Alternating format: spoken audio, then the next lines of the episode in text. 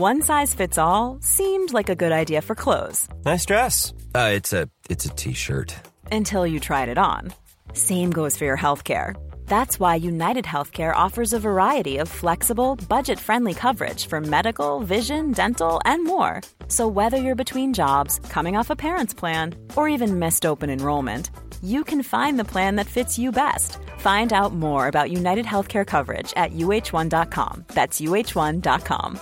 Hiring for your small business? If you're not looking for professionals on LinkedIn, you're looking in the wrong place. That's like looking for your car keys in a fish tank.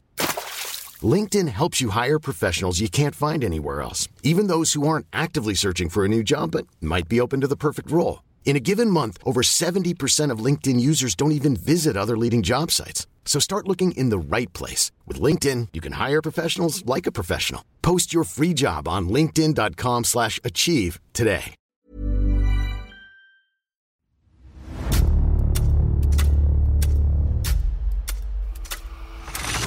La nota roja en la prensa. Acontecimientos que conmocionaron a la sociedad. Esto es Archivos Secretos de la Policía. En enero de 1957, el terror se apoderó de la sociedad mexicana cuando un grupo de criminales dio muerte al sacerdote Juan Fullana. Esta es la historia del Matacuras.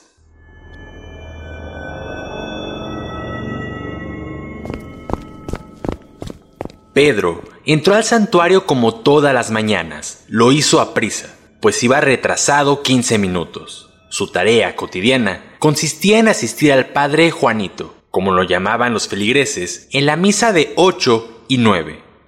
En las bancas de enfrente, tres pequeñas niñas de entre 10 y 12 años se encontraban sentadas.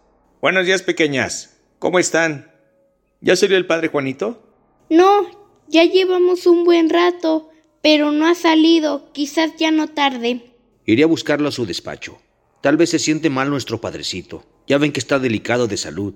El señor Pedro se internó en el pasillo que conducía a las habitaciones. Pasó junto al baño y enfrente se encontraba el despacho del padre Juan Fullana. Al cruzar la puerta, el universo del caos se relevó ante los ojos del acólito. Los cajones de los escritorios estaban tirados por toda la sala, objetos rotos y el cable del teléfono cortado. Estaba sorprendido al ver todo en desorden y comenzó a sudar. Giró hacia su izquierda y entró al cuarto del padre. La misma escena, la cama deshecha y el colchón removido, las gavetas saqueadas y objetos esparcidos por todo el suelo. Al no hallar al sacerdote, se dirigió hacia el comedor y la cocina. El corazón se le aceleró y las manos le comenzaron a temblar, pero trataba de mantenerse cuerdo. Su objetivo era encontrar al padre Juanito. A cada paso pensaba lo peor. Empujó ligeramente la puerta con la mano izquierda, cerró los ojos y dudó en dar paso. Sin embargo, lo hizo. No, señor. Dios mío. Abrió los ojos y sintió un calor que le recorrió todo el cuerpo de pies a cabeza, y el sudor que hasta hace unos segundos era caliente se tornó frío. Halló un cadáver. Se trataba del padre Juan Fullana, su amigo y guía espiritual. Se encontraba boca abajo, atado de pies y manos, amordazado en un charco de sangre que emergía de su cabeza y con el rostro amoratado.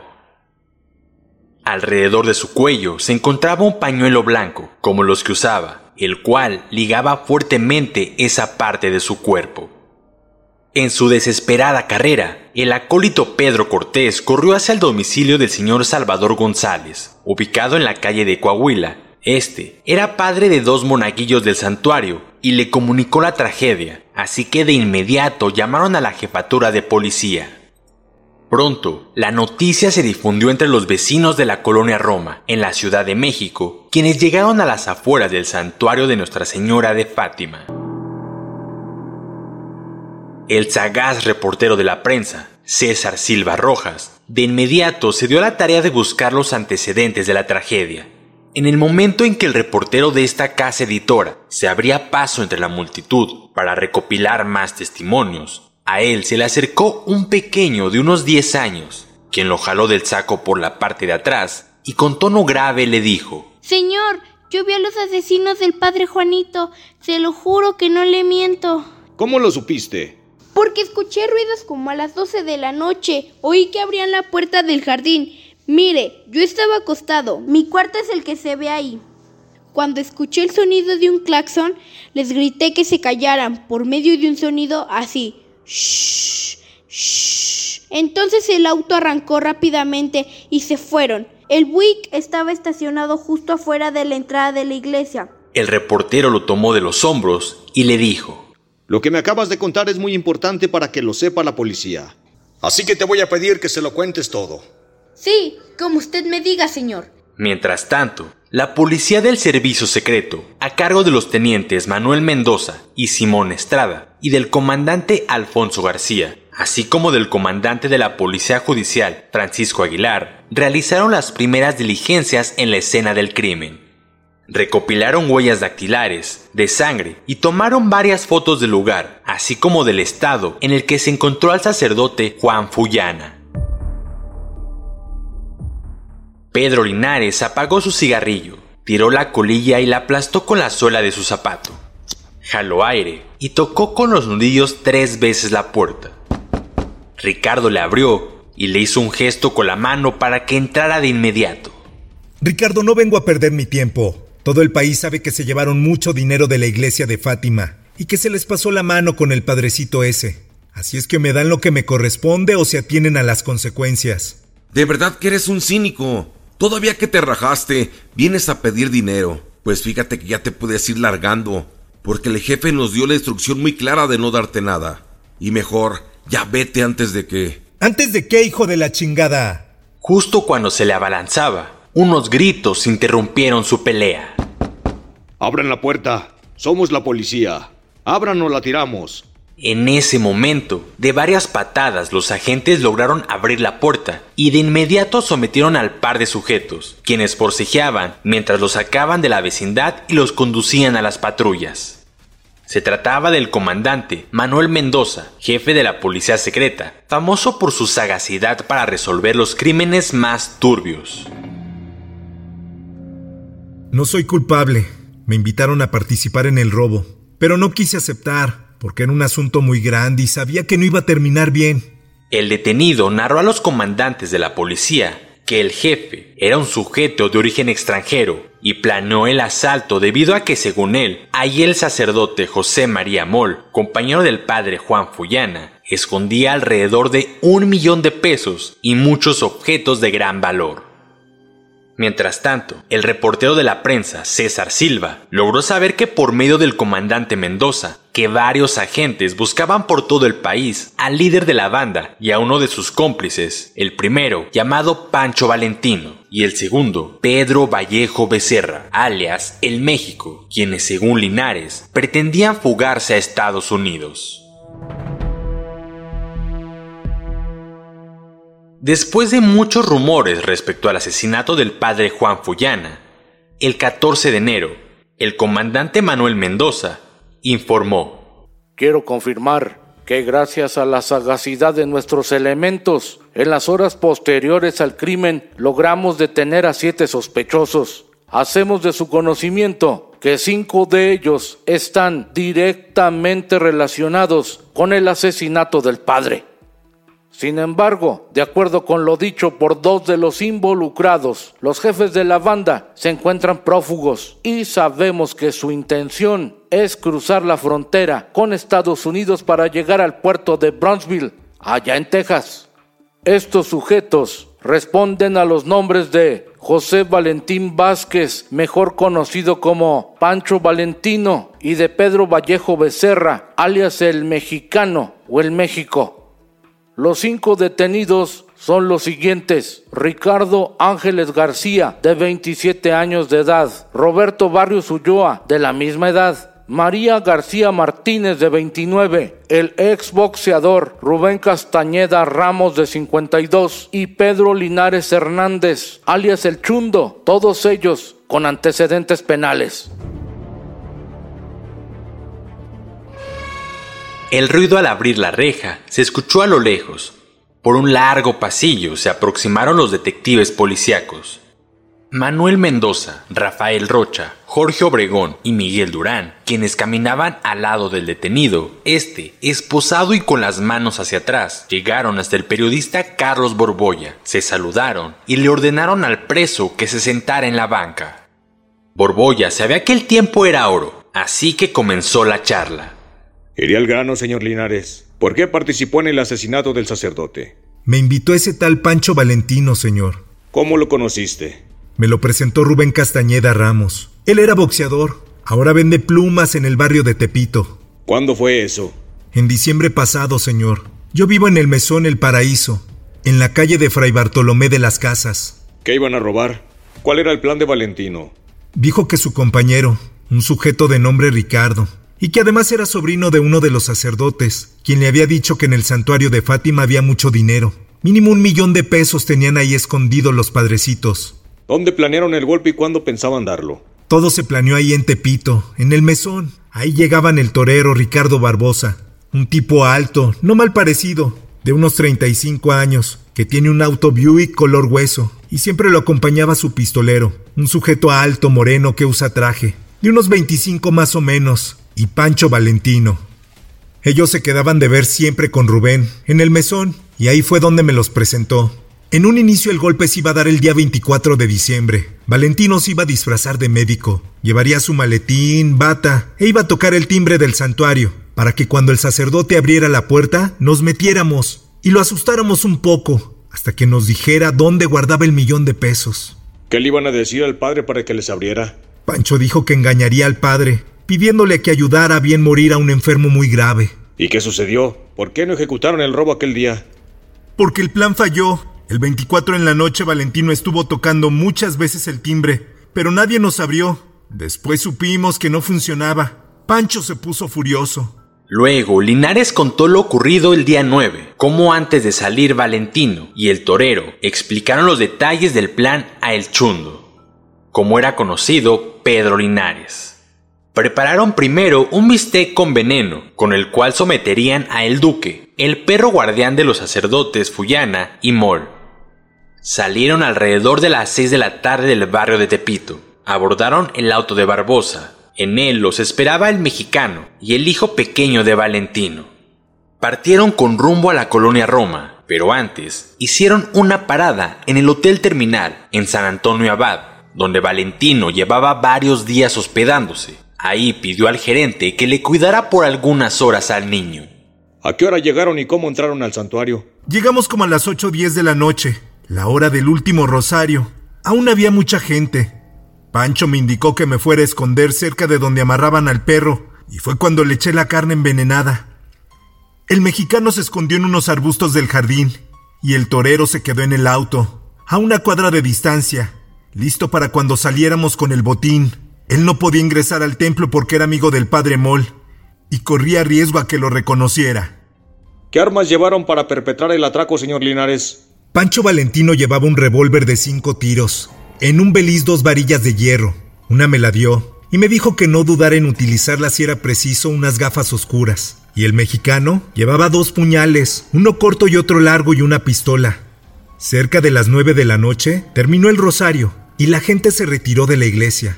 Fue cuando el padre Juan Fullana acudió a cerrar la puerta del santuario y a soltar a el duque, su entrañable perro guardián. El sacerdote se defendió mucho, pero el pocho siguió golpeándolo con la cacha de su arma. Después llegó el mexicano, quien sujetó por la espalda al padre, y Valentino lo surtió con odio. Después me pidieron que lo atara de pies y manos con unas cuerdas que ellos llevaban. ¿Por qué se ensañaron con el religioso? Yo no fui, señor. Fueron ellos. Se enfureció porque el padre no le decía dónde estaba el dinero. Le preguntaban una y otra vez, pero el viejito no soltaba la lengua. Rabioso, Valentino le puso un alambre alrededor de su cuello Comenzó a estrangularlo con fuerza, pero ni así. El padrecito no dijo ni una sola palabra.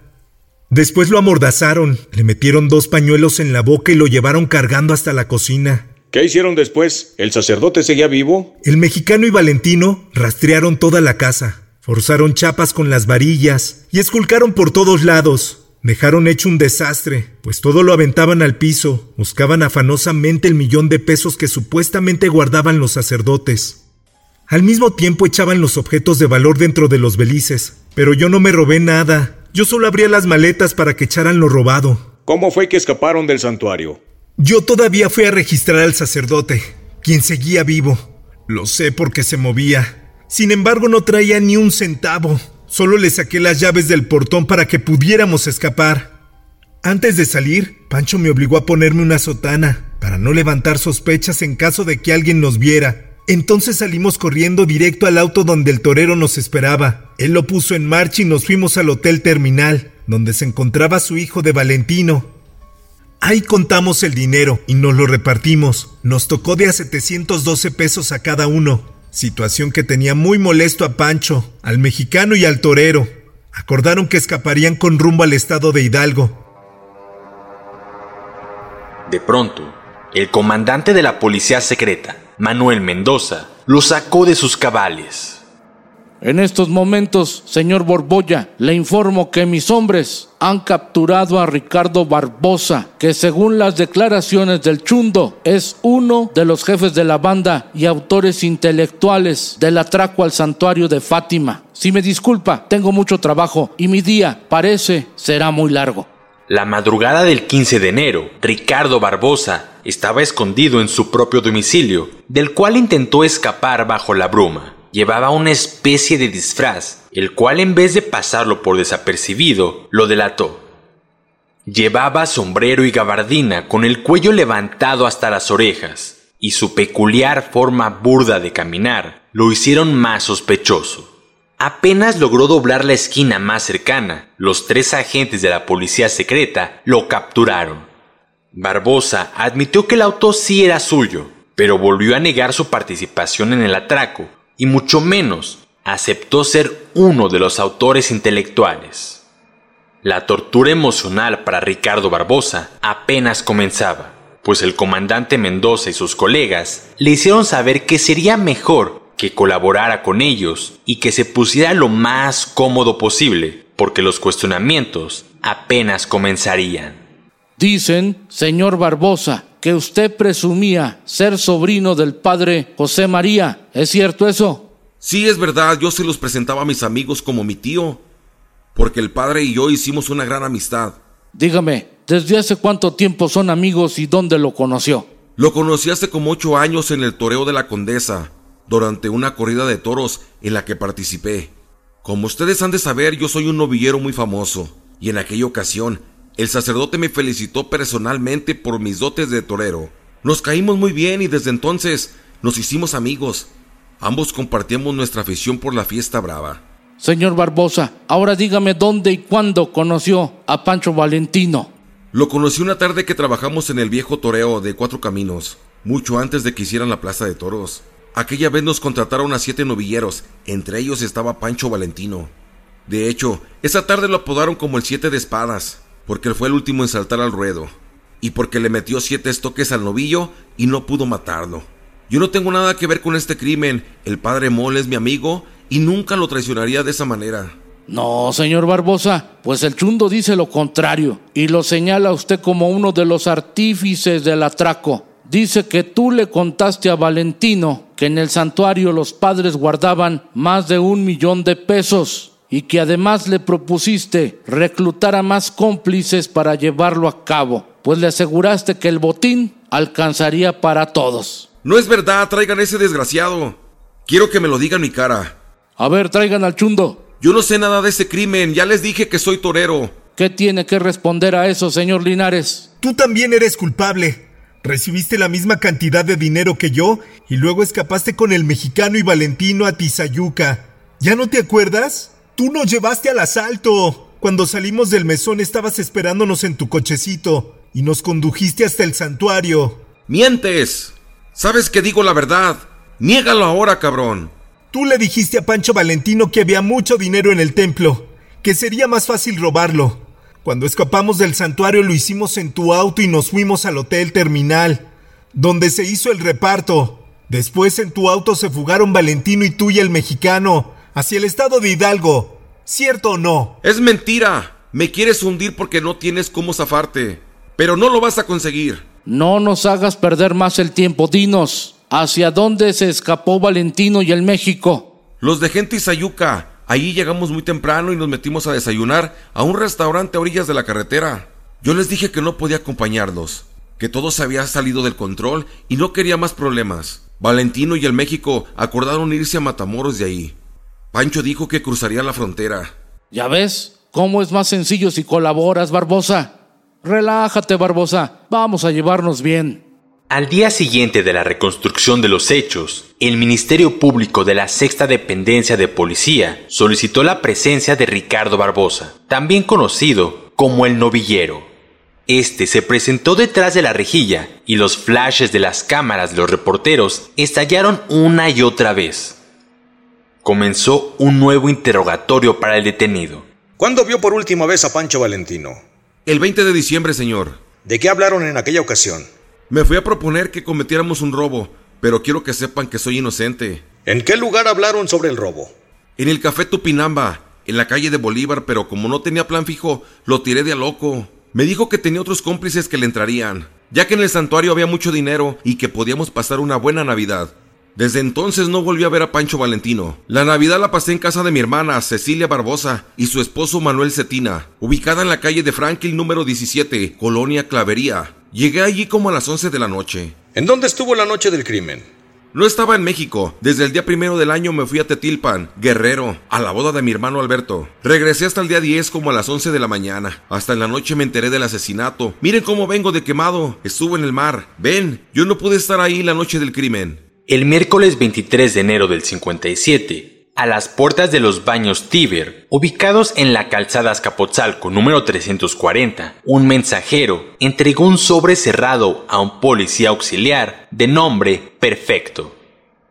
Este se percató que tenía como destinatario al señor Luis de la Morena, quien vivía a solo unos pasos de ahí, en la cerrada de Guerrero número 18. El oficial perfecto se dirigió a entregar la carta al señor de la Morena, al abrirla, ¿cuál fue la sorpresa de ambos al ver que le escribía Pancho Valentino? Lo primero que Valentino mencionaba era el lugar donde había dejado a su hijo, cerca de la línea fronteriza, para que pudieran recogerlo, sin saber que aquellas personas ya lo habían entregado al comandante Abel Villarreal. Por otro lado, dejaba bien claro que no pensaba entregarse y que haría todo lo posible para evadir la justicia, y amenazó que si alguien se atrevía a hacerle daño a su madre, lo pagaría muy caro. Lo único cierto es que Pancho Valentino estaba retando a las autoridades y de algún modo se burlaba de ellas también, al menos hasta ese momento. La mañana del sábado 26 de enero fue distinta. Los habitantes de todo el país no hablaban de otro tema más que de la captura de Pancho Valentino. Los voceadores no se dieron abasto con sus ejemplares, principalmente con los de la prensa, la cual desde un inicio contó los pormenores del crimen en el santuario de Fátima. Diez minutos antes de las 16 horas, en un Ford reluciente, llegó el repudiado Pancho Valentino a la sexta de policía. En una silla de madera, frente al Ministerio Público, varios periodistas, entre ellos Carlos Borbolla de la prensa y los comandantes Ricardo Topete y Manuel Mendoza, se colocó a El Matacuras, como fue apodado. Pronto comenzó el bombardeo de preguntas. ¿En dónde nació usted? En Pachuca Hidalgo. ¡Que hable más fuerte! En Pachuca Hidalgo. ¿Cuándo se fue a Estados Unidos? En 1942. ¿En Estados Unidos se hizo luchador? No, aquí aprendí a luchar. Inicié en 1940 en la Policía Capitalina. Varios me conocen desde entonces. Ahí estaba el comandante Miguel Durán, quien practicó lucha y boxeo. Anduve luchando por Europa, recorrí España, Portugal, Francia, Alemania. ¿Y no ganó dinero en esa gira? Bastante, señor, pero buena parte, la verdad, lo derroché y también le hice una casita a mi esposa Elodia. Entonces, el Ministerio Público condujo el interrogatorio con la intención de que el detenido relatara la historia del crimen. ¿Desde cuándo conoce al matador Ricardo Barbosa Ramírez? Desde hace más de 20 años, licenciado. Nos iniciamos juntos en la carrera de los toros. Ricardo no entró al santuario, pero sí planeó el atraco. A grado que nos entregó un mapa del templo, nos dijo que los padrecitos tenían escondido cuando menos dos millones de pesos en una de las gavetas y nos llevó en su auto. Cuéntenos, ¿qué pasó la noche del asalto? Aquella noche estuvimos un rato en el mesón en Tepito. Afinamos los detalles del plan. El chundo llevaba una varilla con el único propósito de abrir puertas. El México, un bat de madera, por si hacía falta. Conseguimos unos guantes para no dejar huellas. Y yo portaba una pistola 38 milímetros que no servía, porque yo la fabriqué y en el primer disparo que hice se descompuso. Pero la llevaba solo para amagar.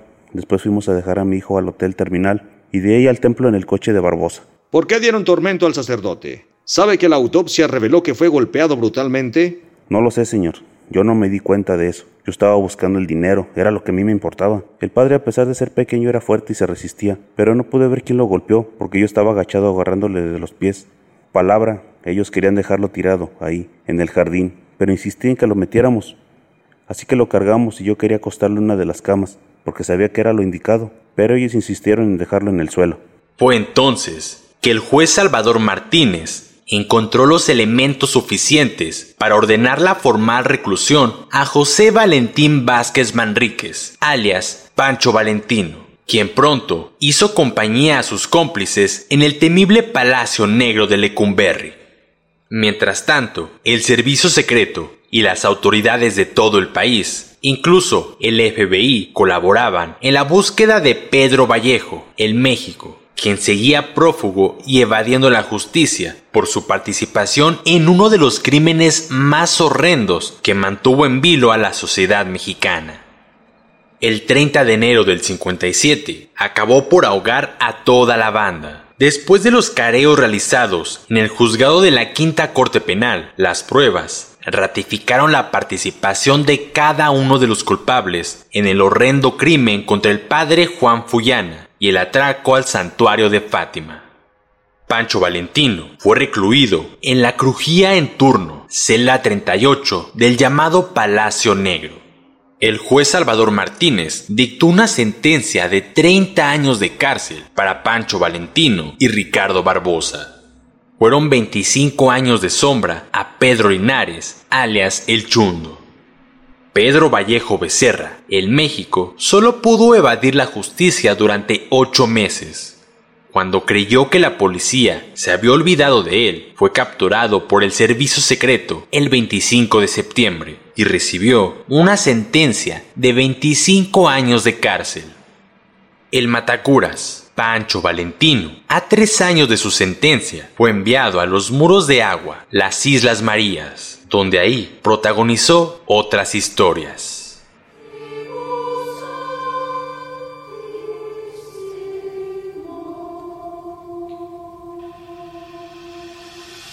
Puedes escuchar este y otros podcasts OM en Apple Podcast, Spotify, Google Podcast, Acast, Deezer, Amazon Music y seguir la conversación en la cuenta de Twitter arroba podcastom o al correo podcast arroba om.com.mx. Esta es una producción de la prensa y el Sol de San Luis para Organización Editorial Mexicana.